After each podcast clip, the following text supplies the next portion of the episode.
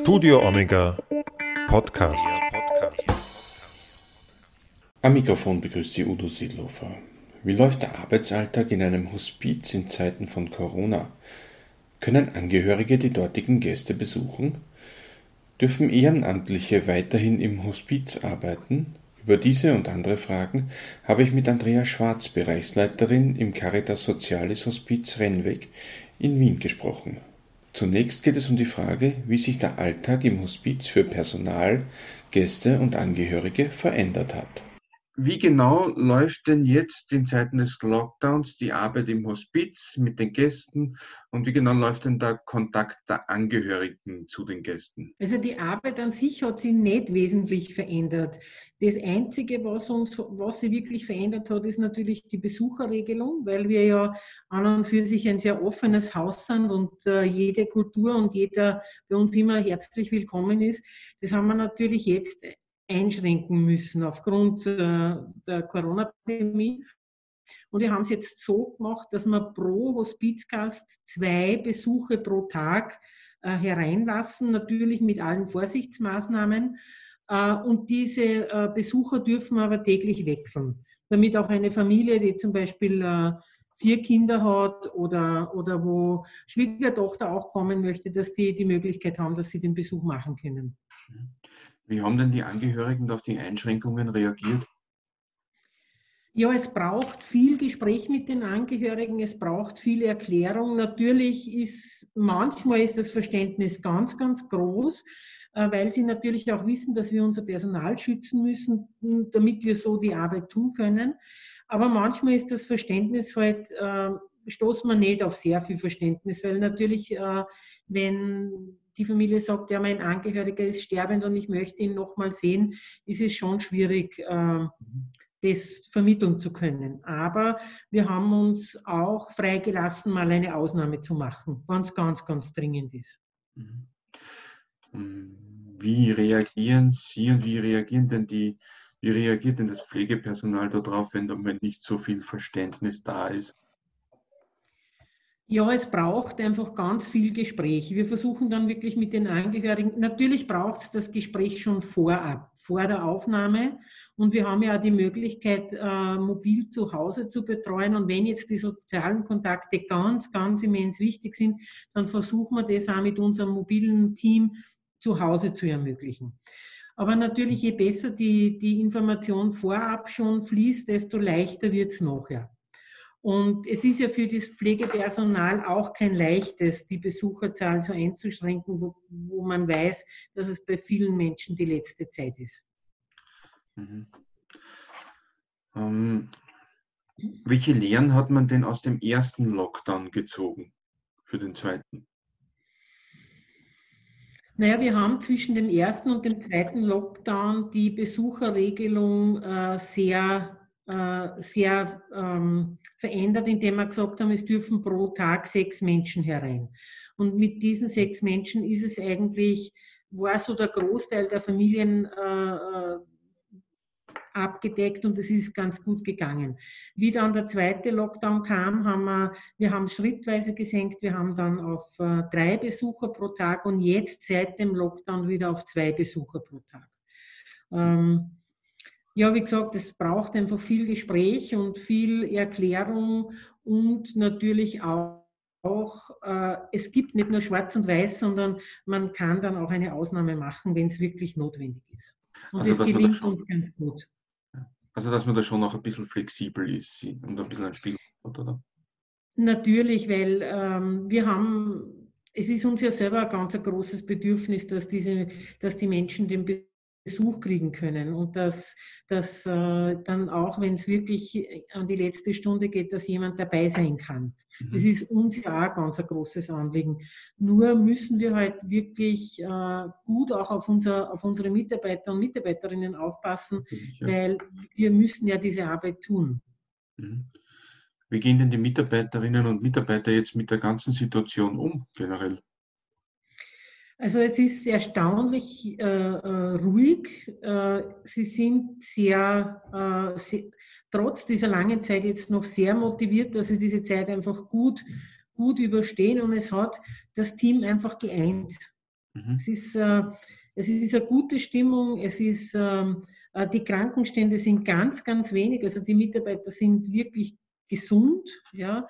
Sie haben auch ganz ein großes Verständnis jetzt für die wöchentlichen Tests, die wir ja durchführen müssen äh, und sind da sehr, sehr kooperativ.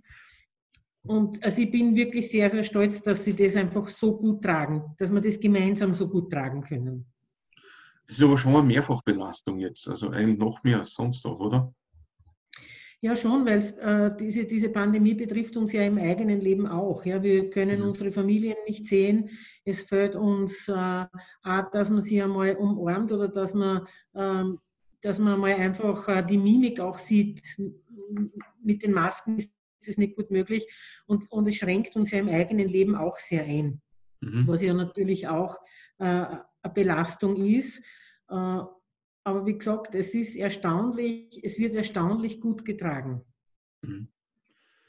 Wie ist das eigentlich? Ist da, gibt es da jetzt für die Angehörigen auch Maskenpflicht im Hospiz? Oder? Ja, die Angehörigen müssen auch eine, eine, eine FFP2-Maske tragen. Äh, mhm. Wenn sie reingehen, sie müssen auch, es wird auch die Temperatur kontrolliert. Sollten Sie einen ganz äh, frischen äh, Covid-Test, einen negativen Covid-Test mithaben, können Sie eine normale Mund-Nasen-Schutzmaske tragen. Mhm. Ansonsten müssen die Masken getragen werden. Mhm. Ähm, es ist ja so sehr viel Arbeit im Hospiz wird eben von den Ehrenamtlichen gemacht. Und das sind sehr viele Menschen, halt auch, die halt schon in Pension sind, also eigentlich auch schon zur Risikogruppe gehören. Wie können denn die Ehrenamtlichen, können die jetzt noch im Hospiz arbeiten generell oder wie ist das jetzt geregelt? Also ja, ja, natürlich dürfen die, äh, oder wir, wir sind sehr froh, dass die Ehrenamtlichen mitarbeiten. Es gibt natürlich welche, die sagen, ich möchte mich selber schützen und jetzt einmal eine Zeit lang nicht und, und, und setze aus. Aber es gibt auch viele, die kommen und mitarbeiten, die werden auch wöchentlich getestet und müssen natürlich auch diese Vorsichtsmaßnahmen einhalten. Genau, wir haben im Bereich 105 Ehrenamtliche im Hospizbereich. Die Caritas Sozialis hat äh, an die 500 Ehrenamtliche. Und die sind natürlich eine, eine sehr, sehr große Ressource und ein Geschenk, weil es ist unbezahlbar, was die leisten. Mhm. Und äh, ich denke jetzt so mal geschätzt, äh, wird wahrscheinlich äh, ein Drittel jetzt sagen, sie möchten eine Zeit lang pausieren. Aber wir sind trotzdem immer wieder in Kontakt mit ihnen und äh, wir freuen uns natürlich über jede Stunde. Aber natürlich ist es verständlich, dass jemand, der 80 ist, sagt, er möchte jetzt lieber eine Zeit lang pausieren, um sich selber zu schützen. Das ist völlig in Ordnung. Wie gehen denn die Gäste selbst mit der Situation um?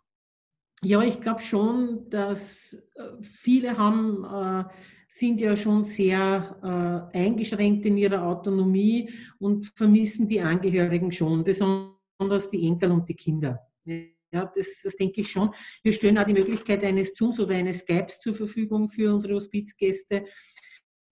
Aber manche, also ich habe selber mit vielen gesprochen über den Sommer, haben gesagt, es ist gut so, wie es ist. Sie freuen sich über den Besuch, aber es ist ja im Hospiz selber auch immer was los. Es kommt der Physiotherapeut, es kommt die Musiktherapie, es kommen die Ehrenamtlichen. Ähm, also es ist eigentlich der Tag sehr ausgefüllt. Und das, was wirklich ganz, ganz wichtig ist, versucht man natürlich schon zu ermöglichen. Mhm. Auch wenn noch mal jemand nach Hause gehen möchte übers Wochenende. Also das ist auch möglich. Das ist auch möglich, das bedarf natürlich einer Vorbereitung und wir haben eben, wie gesagt, die mobilen, äh, äh, das mobile Team draußen und die begleiten dann über das Wochenende und das ist auch schon vorgekommen jetzt in dieser Zeit. Oder auch, dass wir den Angehörigen mit aufgenommen haben, dass der dann auch hier bei uns schlafen kann. Wie, nachdem Sie jetzt sagen, dass jetzt ein Drittel weniger Ehrenamtliche sind, wie haben sich denn da die Dienstzeiten jetzt vom Personal verändert dadurch? Also, vom, also die Dienstzeiten haben sich gar nicht verändert. Okay. Also wir haben äh, rund um die Uhrbesetzung natürlich im stationären Bereich. Äh, die haben sich gar nicht verändert. Es kann natürlich einmal sein, wenn wir jetzt weniger Ehrenamtliche äh, haben, dass dann einmal am Abend niemand da ist von den Ehrenamtlichen. Das kann schon sein. Mhm. Aber wir haben ja eine sehr gute Ehrenamtskoordinatorin, die das dann versucht auch umzuschlichten, dass immer jemand da ist. Und für die Kollegen, die draußen sind, haben sie die Dienstzeiten auch nicht verändert. Also das haben wir ganz gut in, im Griff so jetzt. Was konnten Sie denn also für diesen, für den zweiten Lockdown jetzt verbessern, quasi, dass Sie im Vergleich zum ersten? Also im Vergleich zum, beim ersten Lockdown sind wir dann, wie, wie der Lockdown kam, auf einen Besucher pro Tag gegangen und das musste ein namentlich genannter Besucher sein. Und da, haben, da trauen wir uns jetzt einfach ein Stück weit mehr, indem wir sagen, es dürfen zwei sein und die dürfen wechseln. Mhm. Da haben am Anfang, wir haben einfach auch nicht gewusst, wie, ich glaube, ganz Österreich hat nicht gewusst, wie das jetzt sein wird und wie das jetzt geht. Da waren wir sehr, sehr vorsichtig.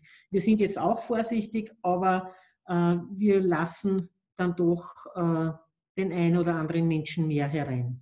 Dann habe ich noch eine letzte Frage. Welche Unterstützung würden Sie sich denn von Seiten der Politik für äh, die Hospize generell wünschen? Also da gibt es mehrere Wünsche. Also erstens würde ich mir wünschen von der Gesellschaft, dass sie die äh, Corona-Regeln einhalten, weil nur so sind wir, fühlen wir uns auch ernst genommen in unserem Tun. Und dass es sehr, sehr wichtig ist, dass, äh, dass die vulnerabel, vulnerablen Gruppen einfach geschützt sind. Und das können wir nur alle gemeinsam tun, indem wir einen Mundschutz tragen. Das ist auch noch so ein, ein Unterschied zwischen dem ersten und dem zweiten Lockdown. Beim ersten Lockdown äh, haben wir nur bei direkten Patientenkontakt die Maske getragen. Jetzt tragen wir sie immer. Mhm. Ja, das ist auch noch so ein Unterschied. Und von der Politik würde ich mir wünschen, dass es eine flächendeckende Hospizfinanzierung gibt für ganz Österreich, dass jeder Mensch, jeder Österreicher und jeder Mensch, der hier lebt, einfach diese Betreuung möglichst schnell und unkompliziert bekommen kann.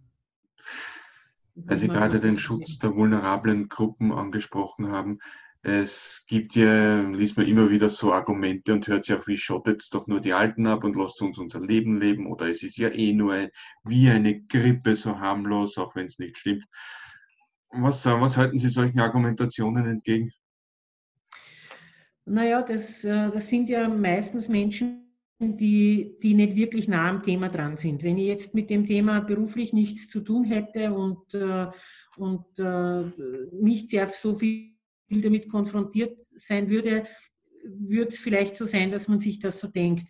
Aber wenn man sieht, wie krank die Menschen wirklich sind, die dieses äh, Covid-19-Virus haben oder hatten und wie lange die brauchen, bis sie sich erholen, und es ist nicht nur eine Erkrankung der alten Menschen, sondern es trifft auch junge Menschen und Menschen, die im Leben stehen, auch ohne Vorerkrankungen. Und ich glaube, natürlich ist es ein, ein geringer Prozentsatz, aber jeder Mensch, der davon betroffen ist, sollte das nicht sein, sondern wir sollten einfach zusammenhalten und schauen, dass man niemanden anstecken und dass das möglichst bald vorbei ist. Ja. Und weil Sie auch den Mundschutz gerade angesprochen haben, es zeugt ja schon, ich glaube, es stellt unserer Gesellschaft selbst kein gutes Zeugnis aus, wenn man da dann liest, ich mag den Mundschutz nicht für eine halbe Stunde im Supermarkt tragen, oder? Ja, also, äh, also wir tragen ihn dauernd und ich, ich persönlich auch. Und ich tue ihn jetzt teilweise nicht mal mehr auf der Straße runter, weil ich schon so gewohnt bin. Äh, ich glaube, das ist das Geringste, äh, was man tun kann, dass man sich den Mundschutz aufsetzt. Das ist das mhm. Allergeringste und nicht nur im Supermarkt, sondern auch in den öffentlichen Verkehrsmitteln. Und sobald der Mindestabstand von eineinhalb, zwei Metern nicht mehr eingehalten werden kann. Und es ja. wird vorbeigehen. Es wird eine Zeit nach Covid geben, wo das einfach nicht mehr notwendig ist. Und ähm, kann man nur darauf hoffen oder darauf aufmerksam machen, dass es aufgesetzt wird und getragen wird. Also kann man sagen, wünschen Sie sich von den Menschen auch mehr Solidarität? Ja, und mehr, äh, äh mehr, mehr Gemeinsamkeit, mehr Durchhaltevermögen und mehr Verantwortungsgefühl auch für den anderen. Mhm. Das ist, man kann es einfach kurz zusammenfassen in Mitmenschlichkeit. Auch die Sorge um den anderen ist wichtig. Und auch letztendlich um mich selbst, weil wenn ich selbst nichts mehr habe und nicht krank bin, kann ich auch nichts mehr geben. Ich denke, das war ein sehr gutes Schlusswort. Frau Schwarz, vielen lieben Dank für das Gespräch. Jan, Herr Seelofer, danke vielmals. Gell? Das war die aktuelle Folge von Studio Omega, der Podcast. Wenn Ihnen diese Folge gefallen hat, dann folgen Sie uns auf Twitter, Instagram oder Facebook. Sie können auch an info.udoseelofer.at eine E-Mail schreiben, wenn Sie in den Newsletter aufgenommen werden wollen. Dann bleibt mir für heute nur noch eines zu sagen, nämlich Wiederhören, bis zum nächsten Mal, sagt Udo Seelofer.